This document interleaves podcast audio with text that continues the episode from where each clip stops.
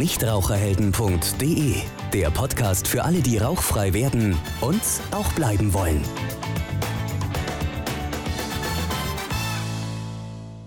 Hallo und herzlich willkommen zu einer weiteren Ausgabe unseres Nichtraucherhelden Podcasts. Heute zu einem ganz spannenden, wenn nicht sogar politischen Thema. Es geht um das Thema E-Zigaretten. Fluch oder Segen. Zu dem Thema wird ja ganz viel diskutiert, auch in unserer Facebook-Community gibt es da immer die ganz großen Diskussionen.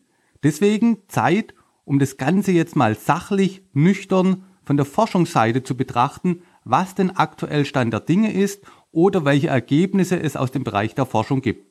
Ich habe da einen ganz tollen Gast heute bei mir eingeladen und zwar ist es Stefanie Scheffler. Sie hat als Wissenschaftlerin in den Cultex Laboratories in Hannover sehr viel zu dem Thema geforscht.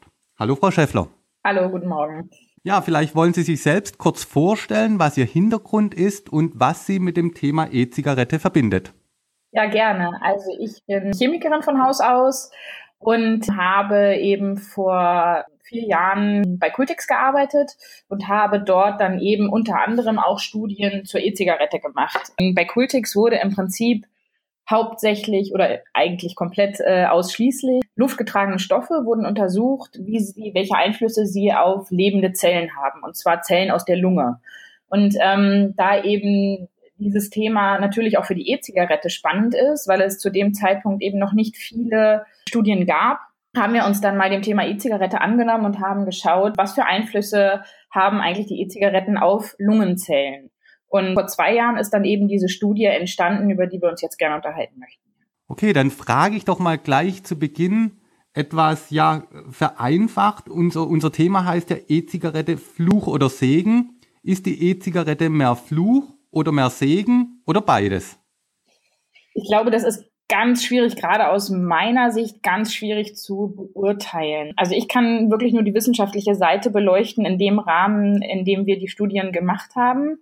Wie das jetzt für einen Raucher ist, der umsteigt auf E-Zigarette, um dann letztendlich ganz mit dem Rauchen aufzuhören, kann ich schwer beurteilen.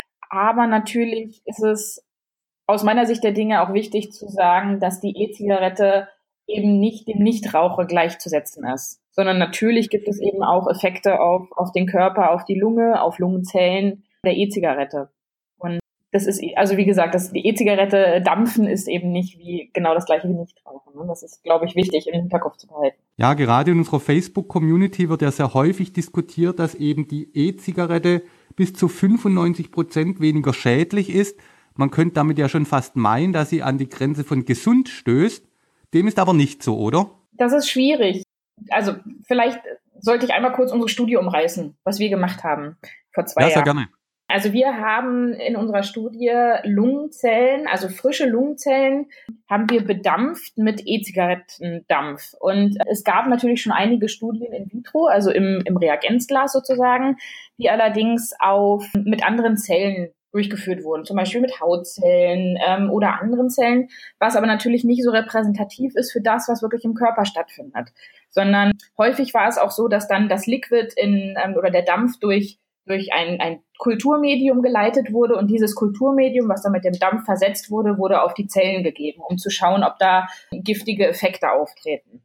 Was wir gemacht haben, ist, dass wir Zellen direkt bedampft haben also so wie eben die Zellen in der Lunge auch in Kontakt mit dem E-Zigarettendampf kommen. Und wir haben durchaus Effekte gesehen. Wir haben das Ganze mit Zigarettenrauch verglichen und die Effekte waren durchaus nicht so drastisch wie die von Zigarettenrauch, aber trotzdem haben wir Effekte auf die Zellen gesehen. Das heißt, die Vitalität, also ähm, wie es den Zellen ging im Prinzip, ist durchaus gesunken, nachdem sie mit diesem Dampf bedampft wurden. Jetzt kann man vielleicht sagen, okay, vielleicht ist es einfach nur die mechanische Auswirkung dieses, dieses Vorganges, dieses Bedampfens gewesen. Aber aus dem Grund haben wir auch mit reiner Luft eben noch bedampft, also eine, eine Positivkontrolle im Prinzip noch von, von der Luft oder mit Luft und haben dort eben gesehen, dass dort keine Effekte zu sehen sind. Das heißt, mit Luft bedampfen oder mit Luft ähm, in, in Kontakt bringen und überströmen hatte keine Effekte mit E-Zigarettendampf waren Effekte zu sehen und die drastischsten Effekte natürlich mit dem Zigarettenrauch. Von der Warte aus gesehen ist, also ist es halt, also würde ich nicht unterschreiben, dass eben äh, keine Effekte durch die E-Zigarette zu erwarten sind. Das heißt aber, bei diesen klassischen E-Zigaretten, die Sie untersucht haben, haben Sie letzten Endes den Dampf über Lungenbläschen geleitet und dann eben äh, daraus geschlussfolgert, ob das Ganze schädlich ist oder in Anführungszeichen keine Veränderung verursacht. Und letzten Endes ist es dann die Mixtur dieser, dieses Dampfes, was dann Auswirkungen dann eben auf die Zellen hatte. Habe ich das soweit richtig verstanden? Sie haben es über Lungenzellen geleitet, über Lungenbläschen und über Lungenzellen. Ähm, und zwar über, das, das ist vielleicht auch noch wichtig zu sagen, über junge Zellen, also Zellen, die direkt ausgesät wurden auf, einen entsprech auf eine entsprechende Oberfläche und dann bedampft wurden. Die Situation in der Lunge ist natürlich eine etwas andere. Da sind die Zellen, das nennt man ausdifferenziert. Das heißt, die übernehmen diese, diese Zellen, die wir bedampft haben, sind eben noch junge Zellen. Die verändern sich dann im, im Laufe der Entwicklung der Lunge zu Zellen, die zum Beispiel Schleim bilden, die Flimmerhärchen tragen und so weiter. Das heißt, man hat dann ein komplettes äh, Gebilde und ein, ein Gewebeverband im Prinzip, der natürlich auch weniger empfindlich ist. Das sind ähm, Untersuchungen, die in Langzeit, also beziehungsweise solche Zellen werden in Langzeituntersuchungen getestet, um zu sehen, ob zum Beispiel wie beim Zigarettenrauch die, Flimmerhärchen der Zellen, dass die Schaden nehmen. Das ist bei, bei der Zigarettenrauchexposition ähm, der Fall. Solche Untersuchungen konnten wir leider nicht machen, sondern wir haben, wie gesagt, junge Zellen genommen, die allerdings ähm, sehr empfindlich sind und deswegen ein guter Indikator dafür sind, ob eben irgendetwas passiert und ob schädliche Substanzen vorhanden sind. Und wir haben unterschiedliche Liquids mit unterschiedlichen Nikotingehalten getestet. Wir haben und wir haben die Trägersubstanzen Propylenglykol und Glycerol einzeln getestet. Den stärksten Effekt auf die Zellen hatte das Glycerol. Also reines Glycerol, was wir dann eben ähm, auf die, über die Zellen geführt haben oder den Dampf von dem Glycerol, das hatte den stärksten Effekt auf die Zellen. Das heißt, Sie haben aber die, die sofortigen Auswirkungen untersucht. Ihre Untersuchung genau. lässt jetzt noch keine Langzeitaussage über mehrere Jahre zu. Ähm, genau. Kennt Forschungen oder Untersuchungen, die, die, die Langzeitauswirkungen einer E-Zigarette beleuchten? Ich habe gerade ähm, vor ein paar Tagen was gelesen, dass es eine Studie gibt, allerdings eine klinische Studie ähm, über Langzeitauswirkungen der E-Zigarette auf Patienten. Da ging es, oder über Benutzer, da ging es um bisherige Nichtraucher, die angefangen haben, E-Zigaretten zu rauchen und äh, drei Jahre dann eben, oder zu dampfen und drei Jahre gedampft haben. Da waren dann eben keine, keine Schäden zu sehen, also keine, keine Effekte auf die Lungenfunktion, auf die Lungengesundheit und so weiter. Aber drei Jahre ist natürlich kein langer Zeitraum. Ne, das ist ganz wichtig im Hinterkopf zu behalten. Drei Jahre ist kein langer Zeitraum, sondern Langzeitstudien ist dann, wie sieht es nach 10, nach 15 Jahren aus, wenn eben gedampft wurde und ständig gedampft wurde mit hohen Konzentrationen oder wie auch immer. Also wichtige Langzeitstudien gibt es weder im klinischen noch im Laboransatz, einfach weil natürlich auch die E-Zigaretten noch nicht so lange populär sind, als dass es da irgendwelche langen Untersuchungen gäbe. Ja, vielleicht mal eine interessante Story nebenbei von Ihnen nachgefragt. Äh, als Ihre Studienergebnisse veröffentlicht worden sind, hat es ja einen sehr großen öffentlichen Aufschrei oder eine, zu einer sehr großen öffentlichen Diskussion auch geführt. Was waren da häufig so die Argumente oder worum hat sich so die ganze Diskussion dann äh, gedreht? Also die, die Diskussion war ja eben in entsprechenden E-Zigarettenkreisen, war die, war die tatsächlich relativ groß und es wurde heiß diskutiert. Und es ging in erster Linie um unseren Testaufbau, der diskutiert wurde. Es wurde immer kritisiert, dass unsere, die, die Zyklen nicht entsprechend der tatsächlichen, des tatsächlichen Dampfverhaltens gewählt wurden. Also wir haben damals ähm, 200 Züge der E-Zigarette am Stück im Prinzip auf die Zellen gegeben und haben immer zwischen jedem Zug zehn Sekunden Pause gehabt. Und damals wurde argumentiert, dass das natürlich, wie gesagt, nicht dem natürlichen Verhalten eines Dampfers entsprechen würde und dass möglicherweise der Verdampfer zu heiß werden würde, sodass möglicherweise toxische Nebenprodukte entstehen, die aber im normalen Dampfverhalten eben nicht auftreten würden. Wir haben deshalb dann weitere Untersuchungen gemacht und haben zum Beispiel diesen, diesen Abstand zwischen den Zügen verlängert auf 30 Sekunden und haben aber die gleichen Ergebnisse bekommen. Also um das schon mal auszuräumen, dass äh, unsere Ergebnisse nur darauf fußten, dass wir eben den Verdampfer überhitzt haben. Das konnten wir eben mit unseren Untersuchungen, mit den nachfolgenden Untersuchungen, nach diesen Diskussionen aber auch. Also das war gut, dass wir diese Diskussion geführt haben, einfach um nochmal Anregungen zu bekommen, was man eben nochmal ändern kann. Genau, da haben wir dann diese Untersuchung noch gemacht. Genau, da, also das war ein ganz großer Punkt. Und dann wurde eben diskutiert, dass, wie gesagt, 200 Züge am Stück, das würde ja nun auch nicht unbedingt jemand, der wirklich dampft, äh, machen. Wir haben das so gewählt, weil das der gleiche Zeitraum war wie unsere Zigarettenrauchexposition. Also wir wollten eben in irgendeiner Art und Weise muss man ja vergleichen können. Und wir haben eben diesen Parameter so gewählt, dass wir sagen, okay, wir nehmen einfach die gleiche Zeit Zigarettenrauchexposition wie E-Dampf oder, oder E-Zigarettendampfexposition, einfach um vergleichen zu können. Natürlich sind diese Studien immer In-vitro-Studien, sind natürlich immer in irgendeiner Weise limitiert, weil sie natürlich genau das, was im Körper passiert, nicht hundertprozentig abdecken können. Aber da muss man dann eben sich auf Parameter einigen, muss man Parameter festlegen und auch ähm, wenn man über Tierversuche nachdenkt, auch da sind natürlich immer Einschränkungen und da sind natürlich immer, äh, ist auch keine hundertprozentige Vergleichbarkeit mit den Menschen gegeben. Insofern ist man da immer in irgendeiner Art und Weise limitiert. Das heißt, Sie haben ja ganz klar die Untersuchung ja eben im Labor gemacht und nicht an echten lebenden Menschen. Äh, wissen Sie, ob da in nächster Zukunft größere Studien oder Untersuchungen noch geplant sind, das mit echten Menschen nochmal zu nachzustellen und zu verifizieren? Am Menschen, wie gesagt, was ich hatte ja gerade diesen, diese Studie da angesprochen, die ich gesehen hatte äh, mit den drei Jahren, die klinische Studie. Sowas denke ich wird bestimmt noch mehr kommen.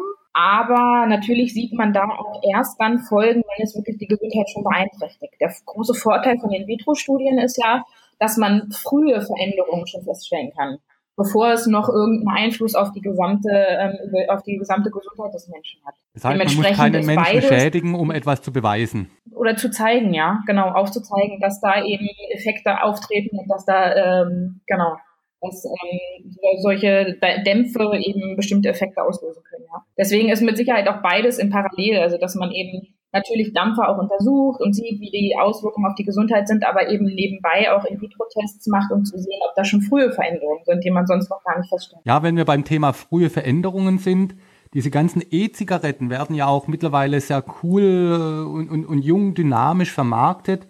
Sprich, man zielt ja auch ganz klar schon, schon auf die Jugendlichen, die eben mit der E-Zigarette vielleicht sogar den Einstieg in das Rauchen finden sollen. Deswegen macht ja die Industrie durchaus diese ganzen E-Zigaretten in der Verpackung, in der Aufmachung und in der Werbebotschaft so, dass es nicht nur den, den 50- oder 60-jährigen Raucher anspricht, sondern eben ganz gezielt die Jugendlichen.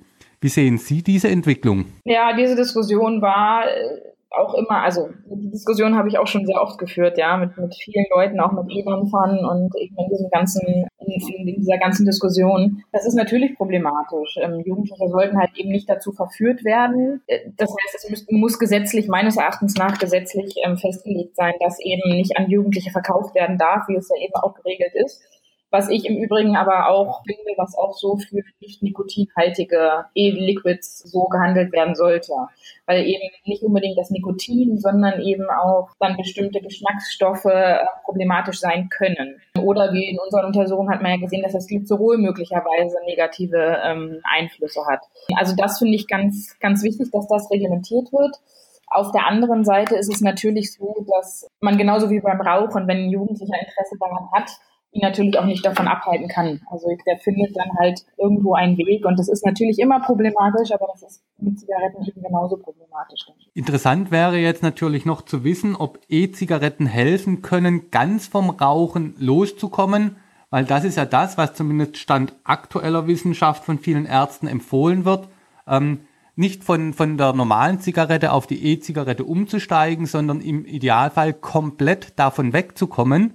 Und da ist eben die spannende Frage, ob E-Zigarette quasi als Zwischenschritt vielleicht sinnvoll wären oder ob das nur äh, quasi eine Schönrederei ist. Können Sie dazu Aussagen treffen oder ist das nicht, äh, lässt sich das aus Ihren Forschungen nicht herauslesen? Naja, also ich glaube, was man sagen kann, ist, dass wenn man Natürlich kommt es auf die Dosis an. Ne? Wenn man ähm, nun auf die E-Zigarette umsteigt und deutlich höhere Dosen zu sich nimmt, als man es vorher mit Zigaretten gemacht hat. Also wir hatten eben diese Gespräche über Mengen, die verbraucht wurden und da waren auch mal so viereinhalb Milliliter am Tag keine Seltenheit. Da ist natürlich dann die Frage, wie groß ist der gesundheitliche Vorteil tatsächlich noch? Nichtsdestotrotz habe ich von vielen einfach in den Diskussionen, in den Gesprächen gehört, dass ähm, dass es den Leuten deutlich besser ging, wenn sie auf die E-Zigarette umgestiegen sind. Also dass sie äh, im persönlichen Befinden doch einen deutlichen Unterschied gemerkt haben, dass es ihnen deutlich besser ging. Natürlich ist es sicherlich so, dass ein kompletter Rauchstopp oder Dampfstopp oder wie auch immer das Beste für die Gesundheit ist, keine Frage.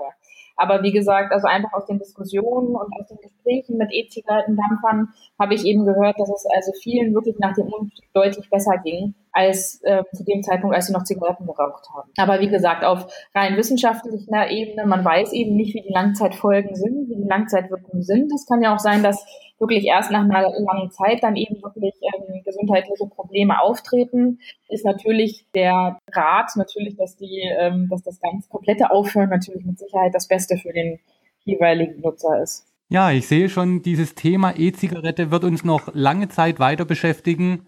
Ähm, ich glaube, die Diskussionen werden nicht so schnell abebben, bis wir eben Langzeitstudien haben. Und ja, wie der Name schon sagt, Langzeitstudien benötigen eben eine gewisse längere Zeit, bis man dann wirklich definitiv sagen kann, ob das Ganze schädlich ist oder nicht oder nur weniger schädlich. Da müssen sicherlich noch viele Forschungsarbeiten gemacht werden. Da muss noch einiges, einiges an Zeit ins Land fließen. Aber ich denke, es war sehr wichtig von Ihnen, Frau Schäffler, heute mal zu erfahren, ähm, was wirklich schon untersucht worden ist, was man schon gezielt bestätigen kann und was eben noch nicht. Von daher denke ich, ähm, hat uns dieser Podcast wieder einiges an Einblicke und Einsichten gewonnen äh, oder gegeben. Ja, und ich bin gespannt, wie sich diese gesamte äh, Geschichte mit der E-Zigarette noch weiterentwickelt. Für heute sage ich erstmal vielen Dank, Frau Schäffler, dass Sie uns diese ganzen Einblicke gegeben haben. Sehr gerne. Ja, und ansonsten hören wir uns wieder an derselben Stelle, auf derselben Welle bei unserem nächsten Nichtraucher-Podcast. Bis dann. Tschüss. Nichtraucherhelden.de Der Podcast für alle, die rauchfrei werden und auch bleiben wollen.